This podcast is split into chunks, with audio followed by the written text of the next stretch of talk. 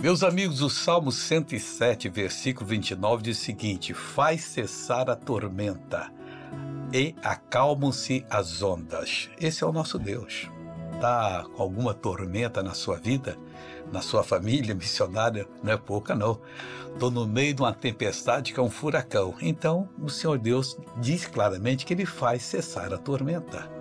Diga a Deus, Senhor que que sabe fazer e faz cessar, eu te peço, faça cessar essa tormenta e as ondas que estão muito altas, né? Tem onda na sua vida que está de 10, 15 metros. Quem é que aguenta onda dessa? Nem esses transatlânticos modernos conseguem, a não ser cortando de lado.